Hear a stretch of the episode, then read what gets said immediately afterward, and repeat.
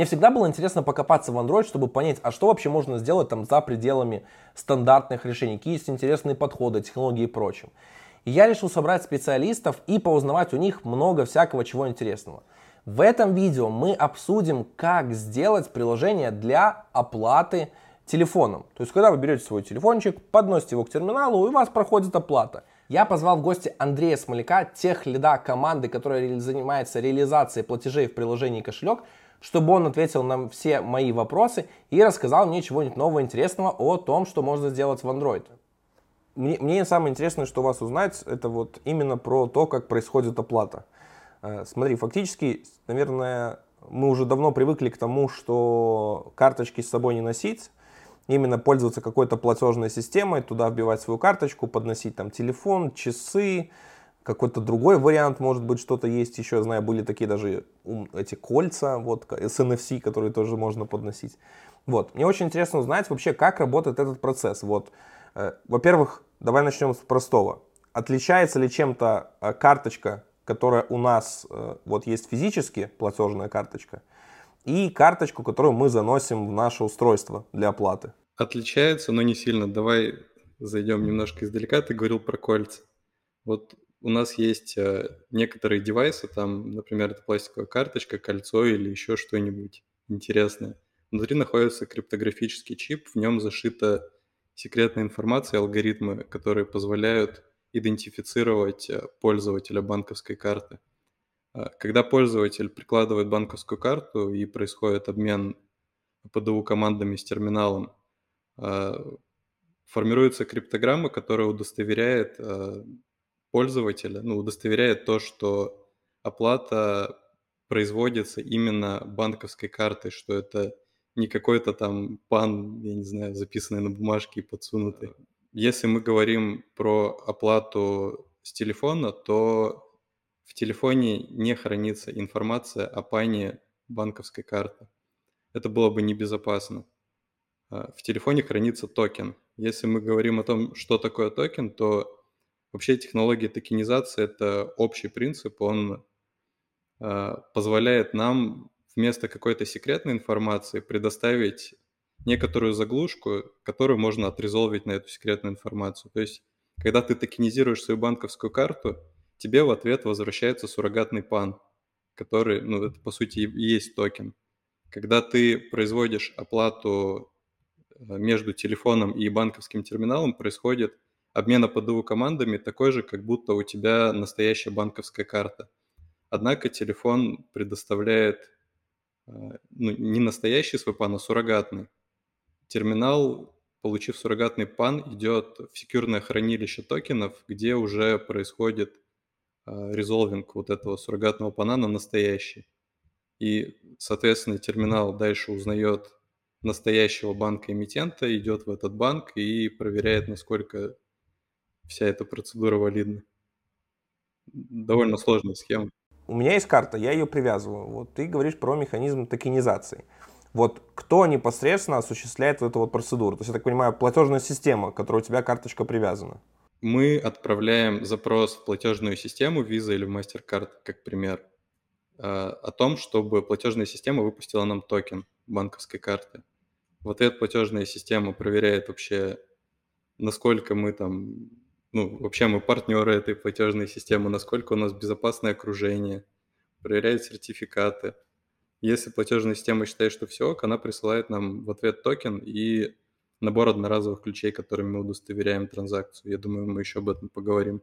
Ну и, соответственно, дальше телефон хранит этот токен, и во время оплаты он предоставляет этот токен для удостоверения Смотри, вот ты сказал, что типа на телефоне даются токены прочим. А если чип имеет какие-то там э, специальные системы хранения безопасные, там аппаратное шифрование, там банально вот э, в последних там пикселях это они вставляют свои специальные чипы шифрования. Э, Samsung, которая там славится своей системой Nox, э, тоже опять же имеет специальный чип для шифрования данных, прочим, то есть как бы они вставляются в устройство, то есть не во все, не массово, но в принципе такие аппаратные комплексы есть. А, они не соответствуют требованиям или просто платежные системы не доверяют им? Не совсем так. Мы используем, мы пользуемся технологией HCE. Я дальше, наверное, буду говорить HCE, потому что так удобнее. А, эта технология позволяет эмулировать банковскую карту приложением. А, альтернативный вариант, это то, о чем ты говоришь, это secure элемент, когда у тебя есть какая-то хардварина на телефоне, которая может сама всем этим заниматься. В таком случае, если идет взаимодействие с банковским терминалом, то приложение отключается вообще от всего этого взаимодействия и идет коммуникация непосредственно между secure элементом и терминалом приложение может только результат узнать. А, эта технология, на мой взгляд, более секьюрная, но сам чип secure элемент, он стоит денег, во-первых. Во-вторых, Android, насколько я знаю, не предоставляет нам нормальных интерфейсов для коммуникации, это все проприетарное ПО. И, собственно, все вытекающие отсюда. Мы хотим охватить максимальную аудиторию, а secure элемент стоит на очень маленьком наборе девайсов. Я думаю, это общая практика для таких приложений, как наше, что а, мы целимся именно в HCE. Так, давайте теперь разбираться со следующим шагом. Карточку мы выпустили, у нас есть токен виртуальный. Вот, э, то есть по-обычному мы рассчитываемся всеми этими карточками через NFC. Ну, по сути, иначе нет особо толку в них, когда у нас в телефоне. И вот тут у меня вопрос. Во-первых, как это происходит на телефоне? То есть вот я подношу свой телефон, э, что происходит дальше? Во-первых, для начала, чтобы приложение могло платить, оно должно задекларировать в системе, что оно умеет э, ну, грубо говоря, работать с бесконтактной оплатой, объявить соответствующий permission. А, как только мы в системе объявились по этому поводу, система уже знает, что нас можно запустить, и она поднимает сервис платежный. Даже, наверное, давай немножко еще более издалека. А, в систему приходит от терминала APDU команда о том, что ну, нужно понять какое-то приложение для работы с банковской картой. В ПДУ команде есть, э, э, ну, грубо говоря, тип карты, которая должна принять эту ПДУ команду. Система опознает, что это, например, Visa или MasterCard, и смотрит, какие есть зарегистрированные платежные приложения, которые могут обработать эти типы команд.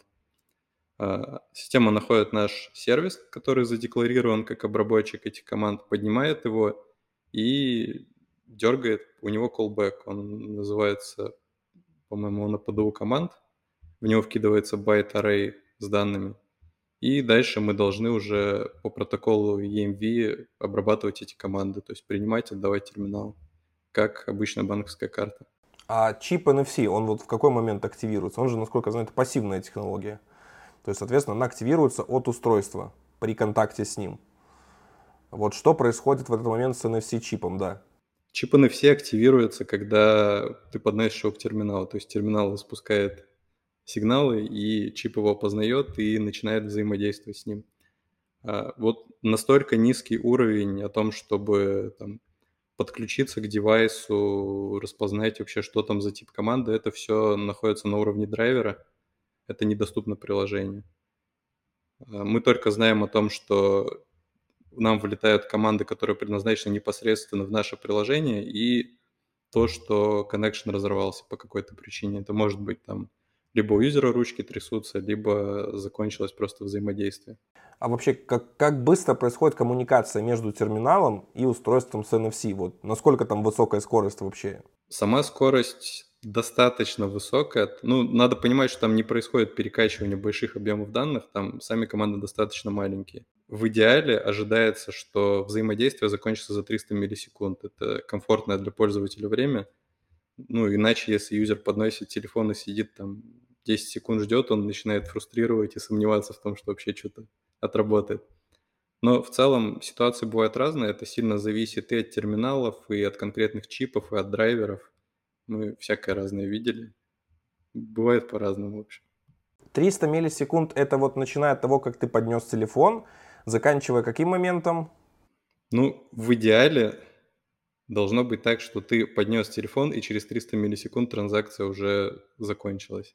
Угу. Это телефон в любом состоянии, то есть там заблокирован, разблокирован, то есть, грубо говоря, или нужно вот, это считается, что приложение должно быть, не знаю, телефон разблокирован, экран включен, приложение запущено, в идеале в любом состоянии. В принципе, система может поднять наше приложение в том случае, если оно выключено, если заблокирован экран. Там нюансы есть. Ну и если даже локскрин включен, то есть ты можешь просто вот телефон абсолютно выключенный поднести, и приложение должно подняться. Но это не всегда так происходит, потому что у нас есть всякие прикольные вендоры, которые вмешиваются в операционную систему. А, если говорить о том, можем ли мы запуститься за 300 миллисекунд на холодную, то нет. Мы бы этого очень хотели, и мы к этому двигаемся постепенно, но мне кажется, это недостижимая цель. Слушай, а сколько сейчас вот э, реальное время, в котором можно выполнить операцию? Вот, например, если у меня приложение не запущено обычно, как и происходит, если оно не системное, вот, соответственно, холодный старт, сколько примерно времени нужно вот на то, чтобы провести операцию? А, если говорить на холодную, то я думаю, от 2 до 4 секунд примерно это реальное время будет. Там, ну, там, естественно, есть выпадение. Это про какое устройство мы говорим? Это мы говорим про устройство среднего уровня, то есть это не супер флагманы, но и не совсем какой-то устаревший Android 6. В чем разница между оплатой NFC, когда мы подносим физическую карточку, и между тем, что у нас телефон? Потому что, например, ярко, ну, явно в телефоне у нас есть э, энергия, мы как-то можем это ускорить, там подогретый чип или прочим, то карточка это полностью пассивное устройство, где вообще нет батарейки, что там фактически нужно какой-то еще дополнительную метаинформацию считывать и прочим. Вот в чем различаются вот оплаты NFC двумя этими способами? Я думаю, что на уровне именно протокола они ничем не отличаются. А если мы говорим о каких-то отличиях, которые может заметить пользователь, а, карта имеет на борту у себя зашитый алгоритм, который может генерировать ключики одноразовые. Э, ну и, соответственно, понятно, мы можем платить картой бесконечное количество раз, нам не нужно карту подключать к интернету, чтобы какие-то ключики обновить. Мобильный телефон у нас не имеет зашитого криптомодуля, который умеет генерить такие ключики. На уровне алгоритма это было бы не секьюрно делать, потому что отреверсив этот алгоритм, ты мог бы выпускать себе такие ключики, которые удостоверяют любую транзакцию. Соответственно, клиент должен периодически ходить э, в сеть на сервер платежной системы и пополнять набор одноразовых ключей. Эти ключи могут использоваться только один раз, и они имеют ограниченное время жизни.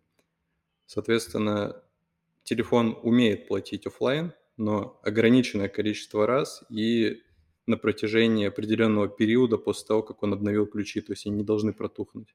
Слушай, я слышал, что даже карточка, когда подносится, на ней есть э, специальные чипы и прочее, у нее есть даже мини-мир виртуальная Java машина, которая запускается и что-то экзекьютит весь этот код. Да, конечно, все так работает. То есть вообще карточка это фактически такой мини-компьютер, который использует э, напряжение от терминала для того, чтобы все запустить. Ну и, соответственно, мы примерно то же самое у себя в коде делаем.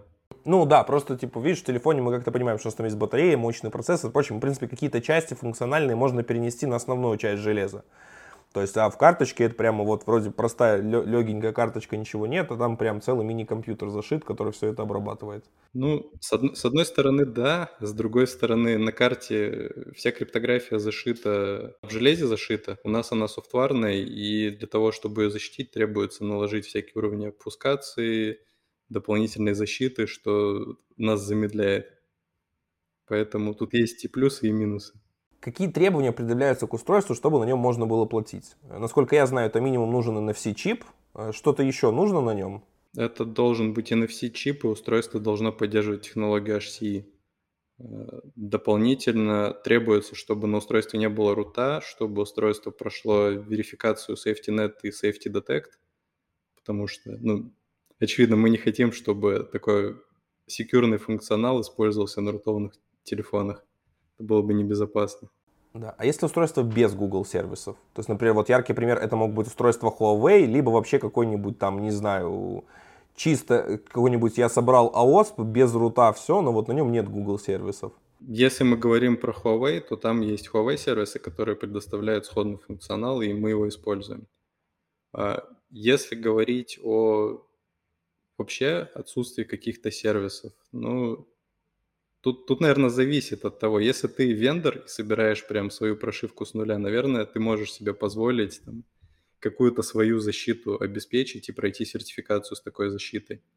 Если ты разработчик приложения, то доверять какому-то, ну, какой-то прошивке, про которую ты ничего не знаешь, на мой взгляд, достаточно опасно. В целом технических ограничений нету на то, чтобы работать без сервисов, но нужно пройти внешний аудит по безопасности. доказать, что наше решение секьюрно даже в таком варианте. Чтобы оплатить телефоном покупку, а, нужен ли обязательно иметь интернет? Чтобы оплатить телефоном покупку, интернет тебе на телефоне не обязательно иметь, но при условии, что у тебя уже есть одноразовые ключи, которые удостоверяют покупку, и при условии, что они не стекли. Да, то есть у терминала мы прям точно знаем, что он есть. Ну, понятное дело, он по-другому не может работать. Но вот как бы я могу где-то там, не знаю, где-то ездить, где-то быть за границей и прочим, и, в принципе, и воспользоваться карточкой без всяких этих ограничений. То есть вот это такой, может быть, критичный момент. А вот ты сказал, что, что ключи не протухли. А как долго вообще эти ключи актуальны? Ну, вот обычное время их жизни. Это все настраивается, но в целом речь идет о днях. То есть нельзя сказать, что у тебя там ключи закачались и будут год жить. Но большинство юзеров, я думаю, имеет доступ к интернету хотя бы раз в день. Поэтому мало кто с этим сталкивается. Слушай, они протухают именно с момента их выпуска или как-то все-таки от использования их зависит? Ключи одноразовые, если они один раз используют, ну, вот один ключ ты можешь использовать один раз. Как только он использовался, он помечается как использованный. Больше его нельзя использовать. Соответственно, от использования не зависит, у ключей есть время жизни определенное. Они инвалидируются после того, как время жизни стекло. Угу. Слушай, а как много этих ключей вот одновременно хранится на устройстве? Это тоже можно настроить. Я думаю, что ну, в среднем от 10 до 50 максимум, не больше.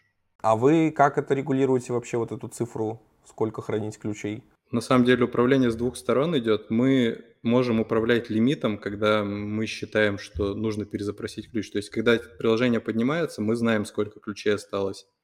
И мы можем попросить у платежной системы еще ключиков. А, но, опять же, если мы сильно обнаглеем и начнем просить там сотни их, то платежная система нам перестанет их отдавать сверх лимита. То есть тут защита есть и с нашей стороны, и с их стороны тоже ограничения. На основе каких алгоритмов, впрочем, принципов вы вот понимаете, что нужно ключи добавить, нужно не добавить. Вот сколько примерно вы считаете держать актуальных ключей нормально? Вот где-то хотя бы вот по какому принципу это рассчитывается? Мы следим за метриками, во-первых. То есть мы знаем, как часто юзеры сталкиваются с теми или иными ситуациями. У нас есть возможность сконфигурять это количество, которое клиент запрашивает. И в случае, если мы увидим, что юзеры массово начинают сталкиваться с тем, что у них ключи не закачались там, или они все потратили, не могут платить, мы можем увеличить это число.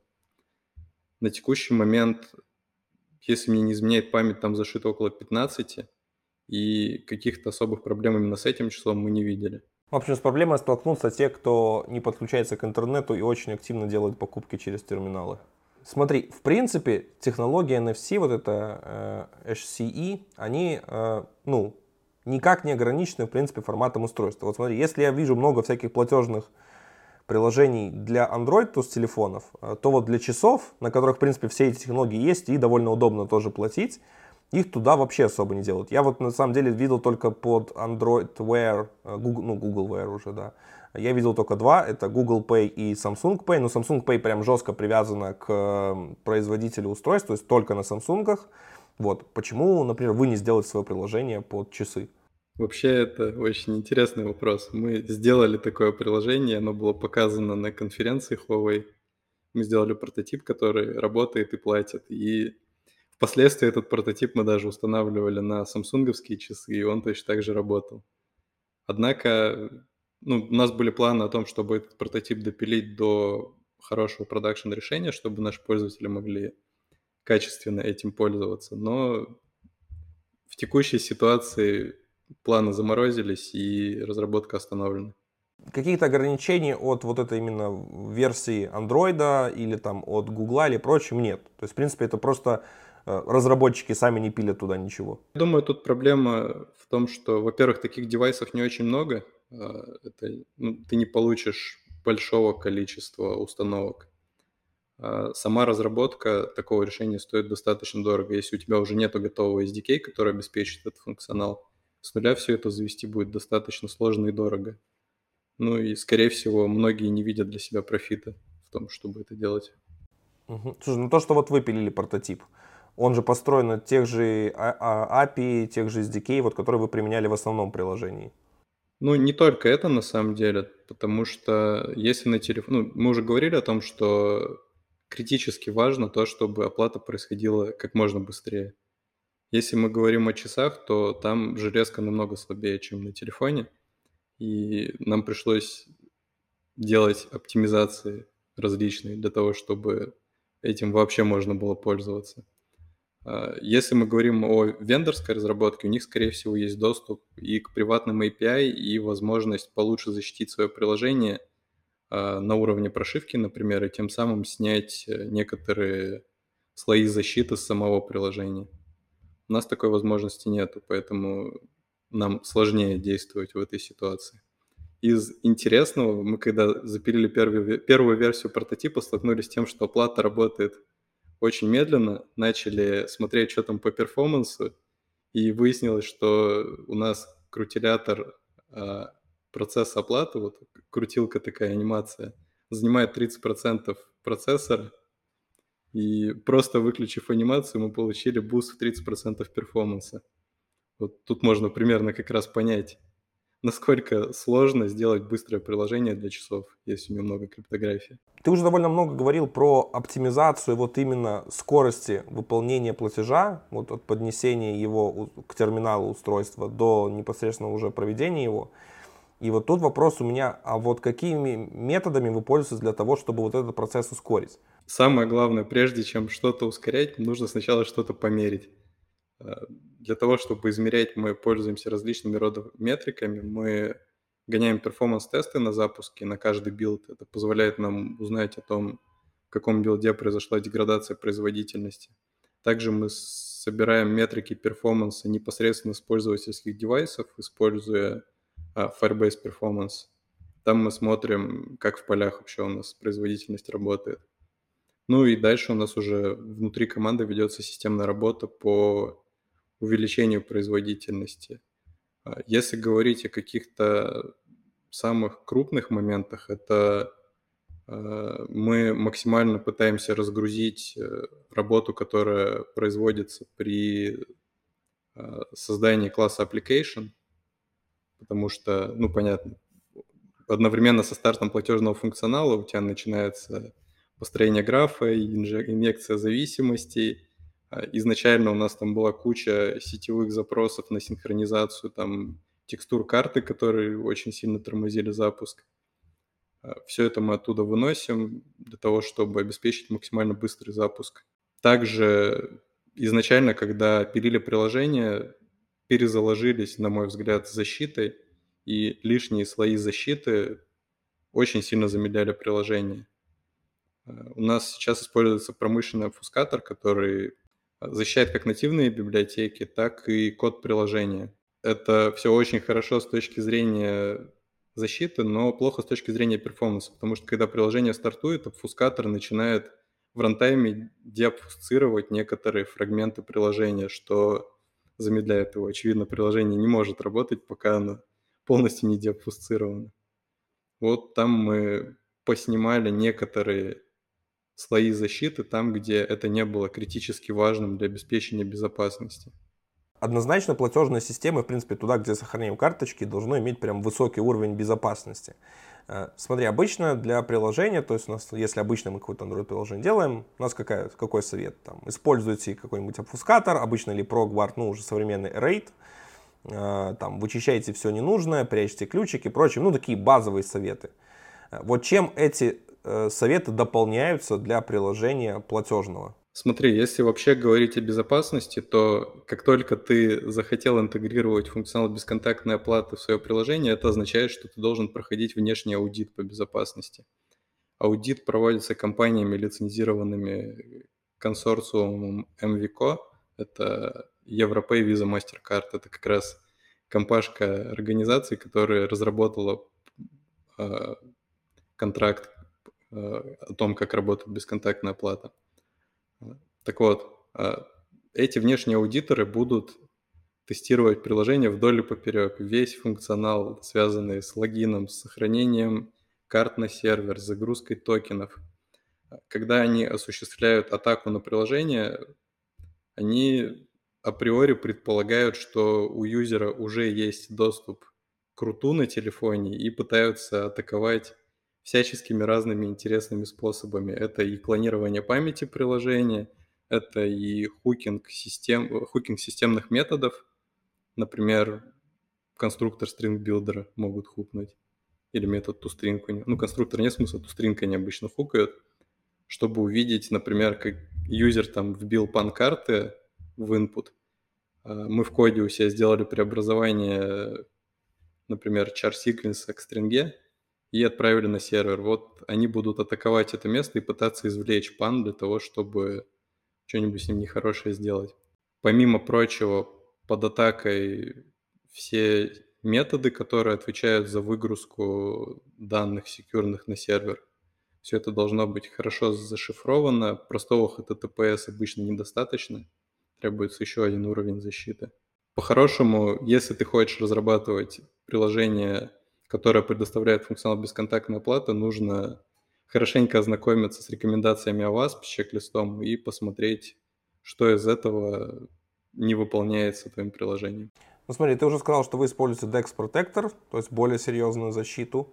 А, соответственно, э, как вы обеспечиваете безопасность более строгую для сетевого слоя? Ну, потому что без сети здесь вообще никак, то есть коммуникация все равно происходит. То есть это ну, сертификат пининг, что-то еще какое-то сверх этого? Сертификат пининг это, наверное, базовый уровень, который по-хорошему все приложения должны обеспечивать. Дополнительно мы шифруем еще сверху а, боди запросов, которые, в которых содержатся секьюрные данные. Это если говорить о запросах, которые идут на наш сервер.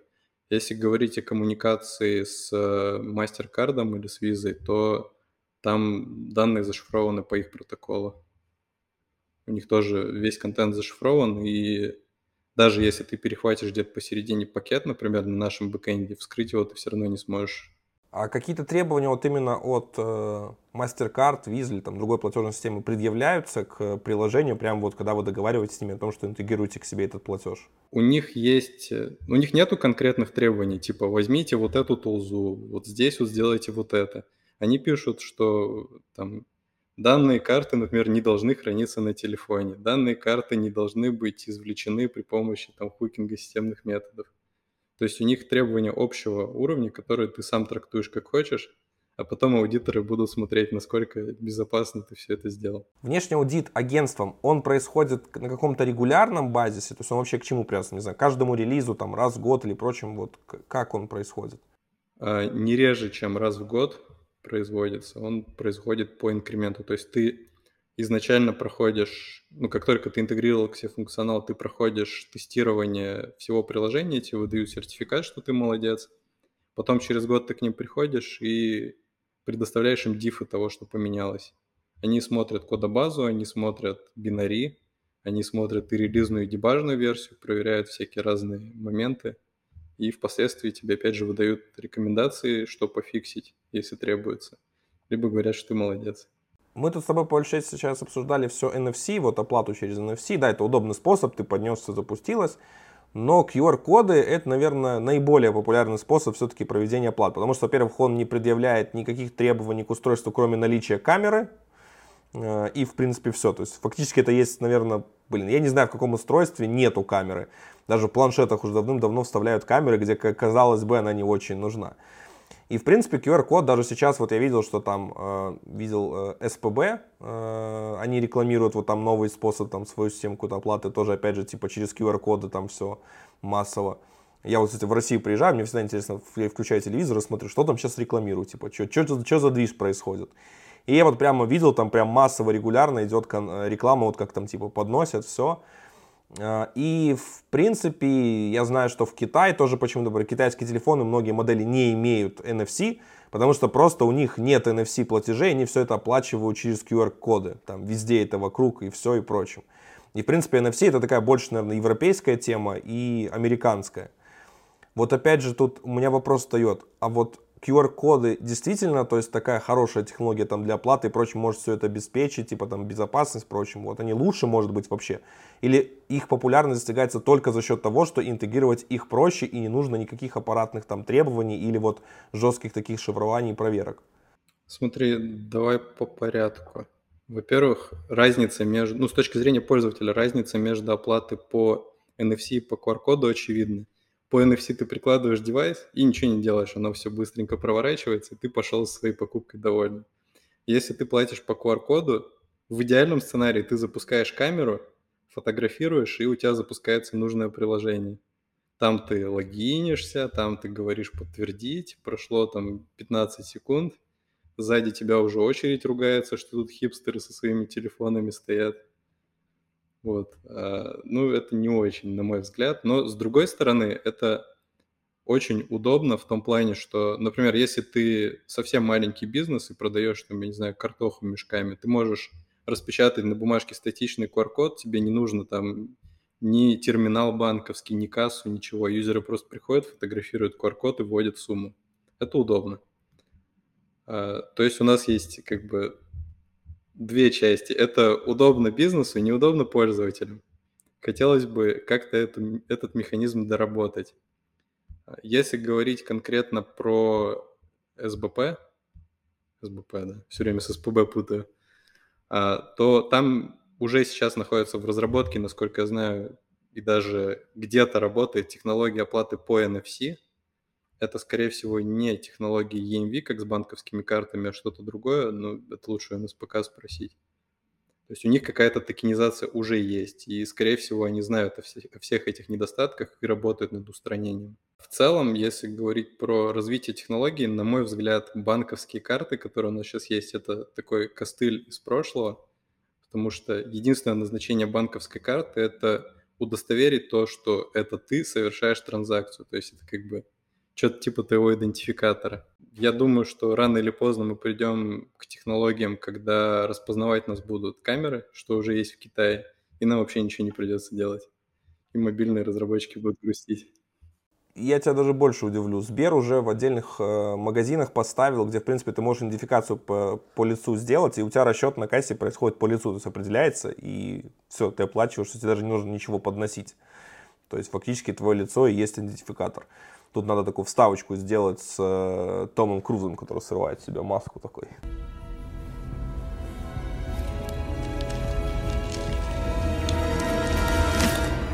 Как можно хакнуть этот способ? Ну, тут, понятно, много вопросов и с этичности, и с обработкой персональных данных, и с безопасностью, но я думаю, все-таки мы рано или поздно к этому придем. Возможно, не в таком виде, но наверняка будет какой-то единый способ идентифицировать человека и этим всем воспользоваться для того, чтобы быстро и удобно платеж совершить. Ну смотри, QR-коды, они однозначно проще в плане того, что тебе не нужен какой-то аппаратный комплекс для них. То есть тебе не нужен для них терминал, Э, тебе не нужно какие-то бороться очень сильно с шифрованием, прочим. Фактически у тебя есть приложение, в котором ты авторизовался, прочим, э, твой ключик отправляется, то, грубо говоря, берется ключик э, магазина, берется ключик твой, который идентификационный, соответственно, типа, ну, отправляется на сервак, понимает, что в твоем профиле ты хочешь оплатить сейчас, то есть все фактически оплата завязана на сервер. По-моему, это более секьюрно. Когда у тебя локально вообще типа ничего не происходит, и все происходит на сервере, потому что для меня типа всегда говорили, типа, первый закон безопасности, ничего не делай на телефоне и не храни. Ну, это все настолько секьюрно, насколько секьюрно приложение твоего банка. То есть, если тебе удалось каким-то образом скомпрометировать сессию пользователя и подтвердить транзакцию от его имени, то не секьюрно. Если банк достаточно надежно защищен с точки зрения мобильного приложения, то все будет хорошо. Если говорить конкретно о секьюрности по сравнению с оплатой по NFC, мне неизвестны какие-то массовые случаи атаки на NFC-оплату именно со стороны мобильного телефона. Я тут могу, наверное, отсылочку сделать к подкасту «Смени пароль», где ребята обсуждают безопасность мобильных приложений. И у них там был высказан тезис, что уже много лет мобильные приложения никто не ломает, потому что стоимость взлома, там, ну, вернее, не мобильные приложения, а именно девайсы, потому что стоимость взлома конкретного девайса намного превосходит потенциальный профит от того, что ты можешь получить. То есть, если ты хочешь там взломать, например, телефон президента, тогда, наверное, тебе это интересно. А если ты хочешь взломать телефон, не знаю, меня, у меня не так много денег на привязанных банковских картах, и наверное, ты не так много на этом заработаешь. Особенно учитывая то, что как только ты начнешь с них что-то списывать, скорее всего, антифрод банка тебя просто заблочит. Ну, либо это должен быть взлом, который тебе позволит, соответственно, распространить его легко на другие аналогичные устройства, и, соответственно, типа, ну, массово как-то сделать. Потому что если каждое устройство нужно ломать независимо, и профит с нему маленький, то, соответственно, никаких э, не нужно усилий. Либо это автоматизировать процесс, типа, это вот. Лучше, лучшее, лучшее средство – это лень. Есть еще один вариант, на самом деле. Это скачать приложение, допилить там немножко его, перепаковать и выложить на 4 PDA. Если юзеры не проверяют сертификаты, то вполне себе нормальный способ. Ну, то есть и юзеры, и серверы, если не проверяют сертификаты, то можно очень удобно и достаточно просто издать все, что тебе нужно. Слушай, вот это довольно актуальная тема, потому что я знаю, что некоторые банковские приложения позволяют через себя проводить там оплаты. То есть там банально вот есть такие, которые делают без QR-кода именно по NFC. Не знаю, как в России, но вот в Беларуси, по крайней мере, такие были, даже есть некоторые. И вот тут у меня встал очень такой важный вопрос, э, когда мы, мы обсуждали вот эту тему, недавно у меня вышел выпуск про вот без Google Play публикацию и прочим. Когда ты распространяешь сам свои сборки, вероятность того, что кто-то может там сделать такой же сайт, как у тебя, соответственно, там эту сборочку подменить прочим и выдавать ее за себя соответственно, устанавливать. И если ты особенно устанавливаешь с нуля, то есть если еще накат апдейтом, то он реджектит, потому что сертификаты разные. Но вот именно если ты устанавливаешь с нуля, то есть вероятность, что как раз-то кто-то может прикинуться тобой и вытянуть твои данные. И вот тут, мне кажется, вот эта ситуация опасна. Эта ситуация очень опасна, на мой взгляд. Мы проверяем сертификаты приложения, но я думаю, можно доработать приложение таким образом, чтобы оно прикидывалось настоящим. С точки зрения юзеров, да, наверное, единственный способ это все-таки брать APK-шки из доверенных источников. А если нет доступа к Google Play, есть у нас уже, ну, запускаются национальные сторы. В один из них мы выкладываем приложение. То есть, в принципе, такая возможность есть я думаю, это все-таки более секьюрно один раз скачать APK-шку Store и дальше уже все доверить ему. По крайней мере, никто не зафишит тебя и не заставит поставить что-то левое. Ну а какие-то вообще способы есть проверить, что это приложение действительно то, что нужно, когда оно устанавливается вот впервые, когда, то есть, ну, система сама проверить не может, потому что в ней инфы нет. Ну, ты всегда можешь, если вендор, ну, в смысле не вендор, а если разработчик приложения публикует хэш-коды, APK, ну, там, APK шек или как он еще распространяет, то ты можешь просто сравнить. Ну, вот да, то есть, типа, тут вопрос, да, что перекладывание на пользователя, я считаю, что это плохое, потому что пользователи разные, и все такие, по большей части, хотят скачать, установить и запустить. И мало есть такие кто-то, а, надо хэш-кодики проверить. Такой нет. Я думаю, таких, дай бог, чтобы 1% был из общей массы, и это очень хороший показатель будет. Вряд ли кто-то таким занимается. Вот. Я еще более-менее понимаю, что нужно сходить на официальный сайт и качать оттуда приложение. Но я, например, э, вот у, э, пользуюсь банком в Беларуси, его приложение удалили из Google Play не из-за санкций, это вообще типа отдельная тема. А, так вот, я их приложение еле нашел. Слава богу, я их смог найти. На сайте у них вообще, то есть, а, если для физлиц приложение еще более-менее нашел, для юрлиц я вообще не мог найти. Я в их телеграм-канале где-то там нашел ссылочку на их сайт, который официальный, прочим, ведет. И вот это тоже такой момент, потому что другие люди могут, обычно как мы что-то ищем? Мы вбиваем Google поиск запрос такой там, дай мне приложение банка для вот скачать, там, скачать APK или скачать Android приложение там для банка такого-то, и тебе выдается какая-то страничка. Особенно мы идем всегда там какие-нибудь первые и прочим, а если кто-то еще рекламку включит, она его в топы может вывести.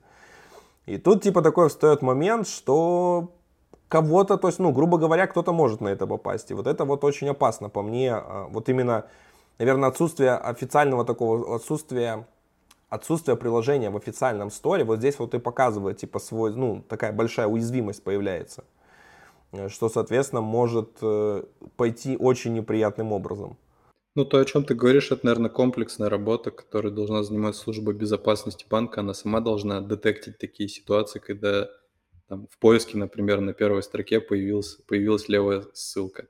Она должна этим заниматься и работать с поисковыми системами.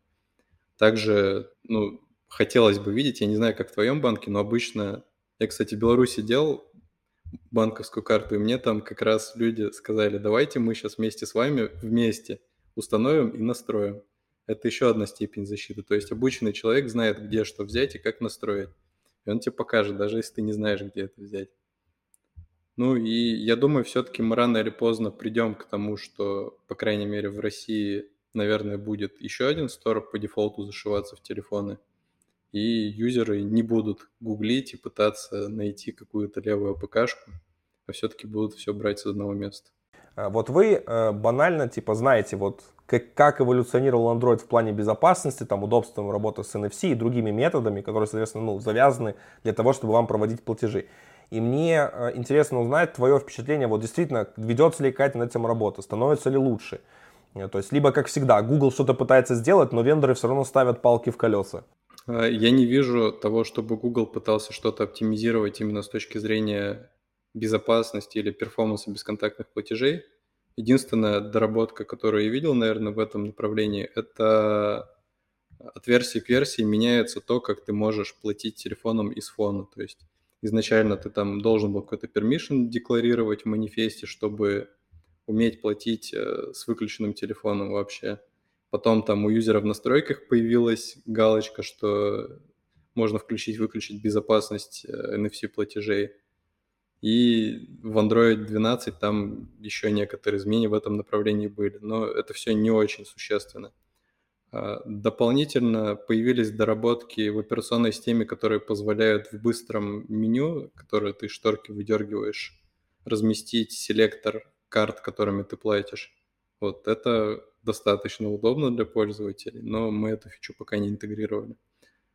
А, если говорить о том, что мне хотелось бы систему получить для того, чтобы удобно работать, я, наверное, выскажу тайную мечту многих Android-разработчиков. Это возможность жить вечно. То есть я бы хотел, чтобы система каким-то образом умела не мочить мое приложение, либо какой-то один сервис оставить в живых, именно для того, чтобы очень быстро запускаться в случае произведения бесконтактной оплаты. Наверное, это все сделать очень сложно и еще сложнее ограничить абьюз этого функционала со стороны разработчиков. Но было бы круто, если бы это появилось. А еще да, наверное, из минусов того, что было сделано, ну, что было сделано из плюсов для пользователя, из минусов для разработчиков. Google очень сильно закрутил гайки, направленные на то, чтобы собирать информацию об окружении на девайсе. Для пользователя это хорошо в том плане, что сейчас достаточно тяжело по окружению распознать пользователя. А, для нас это плохо, потому что мы бы хотели иметь какой-то однозначный идентификатор, позволяющий понять, что запрос идет конкретно с этого девайса, что это не какой-то клон приложения, там какая-то перенесенная память на другой девайс, чтобы защититься от мошеннических схем. А, насколько я знаю, на iOS есть такой идентификатор, на Android его сейчас нет. Мы все это делаем по косвенным признакам, это относительно надежно, но есть вероятность, что еще сильнее закрутят гайки. А что касается шифрования, вот безопасности, обеспечения целостности там, данных, то, что их не взломают, в этом плане лучше становится? А в этом плане лучше становится, конечно, потому что развивается и TEE, которая предоставляет нам ключи, которые хранятся в отдельной операционной системе. А также у нас появился SafetyNet и Safety Detect, который мы можем использовать для а, защиты от а, подмены, например, приложения. То есть можем удостовериться, что это реальный девайс, что это валидная прошивка, что там не root. Это все, да, очень сильно усиливает безопасность пользователя. А что касается вот NFC, грубо говоря, API для NFC на Android 7 и NFC на Android 13, оно отличается? То есть как вам приходится проводить платеж? Или, в принципе, все это то же самое? Нет, это все специфицировано, это протокол EMV, и взаимодействие по нему идет, он не меняется. И сейчас очень много терминалов, которым э, много лет. Я вот знаю, недавно в Германии произошел случай, что отключилось большое количество бесконтактных платежей из-за из-за того, что на терминалах протухли сертификаты. То есть там какие-то древнейшие терминалы, которым там уже лет 10, у них уже срок службы истек, но их продолжали использовать. И в какой-то момент просто сертификаты кончились, и все отключилось. Вот, ну, соответственно, если ты меняешь протокол, тебе требуется обновить весь тот зоопарк терминалов банковских, чтобы они этот протокол поддерживали. Это, наверное, не то, чем хотят банки заниматься. А что касательно вендоров, вот э, с NFC какие-то там или другими технологиями, которые вы используете, возникают какие-то приколюхи от э, различных э, вендоров, ну и, соответственно, обновлений, когда они там новые андроиды накатывают на свои устройства? Приколюхи возникают, причем постоянно, и зачастую их очень сложно отловить, потому что, ну, понятно, мы не можем иметь весь зоопарк всех девайсов у себя. К нам приходит юзер, говорит, типа, я плачу, а у меня не платят. И начинается развлекуха. Мы начинаем извлекать логи с девайса, мы начинаем извлекать логи с бэкэнда, смотрим, что там происходит – сталкиваемся зачастую с очень странным поведением. Это может быть и то, что система по какой-то причине решила, что ей не нужно приложение поднимать. А, этим часто грешат китайские девайсы. Это может быть и какой-то баг, например, в модуле, который отвечает за NFC взаимодействие. Он там может зациклиться, начать пуляться командами или что-нибудь подобное. А, но это обычно лечится перезагрузкой девайса просто. Вот, но по большей части при странном поведении какого-то девайса мы мало что с этим можем сделать, кроме как посоветовать юзеру обновить операционную систему, либо выключить какие-то оптимизации по энергопотреблению. А кто вообще больше всего проблем доставляет по оплате через NFC? На мой взгляд, больше всего проблем доставляет Huawei устройство. А Samsung насколько хороши в этом плане? Не знаю, я вот как пользователь Samsung вообще никогда не сталкивался с проблемами. Мне кажется, Samsung грешил много лет назад тем, что у них странно работали девайсы, и я смотрю, ты с этим не согласен. Зайди на don't, don't, don't Kill My App сайт, ты увидишь совсем обратную картину. Там прям Samsung ворвался в топ, вообще первое место занял, там причем с отрывом от ближайшего конкурента. Не знаю, возможно, я что-то делаю не так, но по нашей статистике Samsung не выделяется чем-то особенным, там нет каких-то драматических выпадений по качеству работы приложений. Угу. А что касательно MIUI, вот Xiaomi, Xiaomi девайсов, там Redmi? Они тоже в целом имеют некоторые особенности. Там, насколько я помню, у них даже есть какая-то настройка, которая позволяет системе не убивать приложение. Вот если эту настройку включить, то все более-менее стабильно будет работать. Если я хочу заняться вообще разработкой платежей в своем приложении или прийти в компанию, которая этим занимается, нужны ли мне какие-то специфичные знания, чтобы устроиться на эту позицию? Либо это, в принципе, как какое-то обычное специфичное SDK и прочим, которое просто нужно изучить, и, в принципе, это не так сложно. Ну, смотри, есть особенности, конечно если ты хочешь именно писать код, то тебе достаточно знаний Android фреймворка, умения программировать, программировать на Java и Kotlin. Возможно, тебе потребуется умение работать с нативным кодом, потому что некоторые э, моменты скриптографии реализованы нативно, по крайней мере, у нас. А сложности у меня, по крайней мере, возникали при понимании предметной области, потому что она очень специфична, нужно ознакомиться вообще с протоколом EMV, чтобы понимать, э, что там за команды летают, как вообще весь процесс выстроен. А, поэтому дело документация есть, это и на MVCO сайте есть, и у Голдовского можно на русском почитать. Но это достаточно тяжелое чтиво, нужно потратить много времени. А дополнительно, с чем тебе придется столкнуться, это, конечно же, security, то есть стоит почитать э, гайды Avaspa, Стоит посмотреть, как под капотом реализована security в Android, чтобы знать некоторые корнер-кейсы. Да и в целом, наверное, все.